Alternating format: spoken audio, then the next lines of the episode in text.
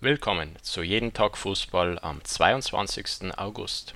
Das gestrige Finale im UEFA-Pokal konnte der FC Sevilla mit 3 zu 2 für sich entscheiden gegen Inter Mailand. Nur ganz kurz die Zusammenfassung hier nach 5 Minuten. Lukaku zum 1 zu 0 für die Italiener, dann der Ausgleich in der 12. Minute und das 2 zu 1 für Sevilla in der 33. Und äh, prompt der Ausgleich in der 36. 2 zu 2 damit ging es auch in die Halbzeitpause und am Ende in der 74. Minute war es ein Eigentor von eben dem äh, gleichen Lukaku, dem Torschützen, zum zwischenzeitlichen 1 zu 0 für Inter Mailand, der also mit diesem Eigentor dafür sorgte, dass Sevilla 3 zu 2 in Führung ging, diese Führung dann über die Zeit retten konnte und zum sechsten Mal diesen UEFA-Pokal gewonnen hat.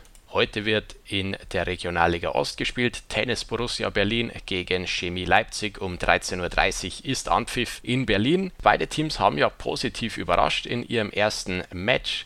Da haben wir gesehen, äh, TB Berlin hat zwar verloren, aber immerhin nur 3 zu 2 gegen den Top-Favoriten Alt Klineke, war zweimal in Führung gegangen und erst in der letzten Minute geschlagen worden. Also das war eine ganz starke Präsentation vom Aufsteiger TB Berlin.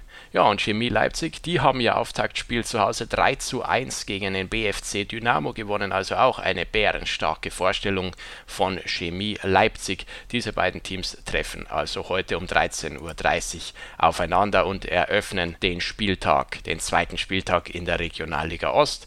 Da geht es dann morgen und äh, Dienstag und Mittwoch weiter mit weiteren Partien. Wir hören uns morgen wieder. Macht's gut, bis dann.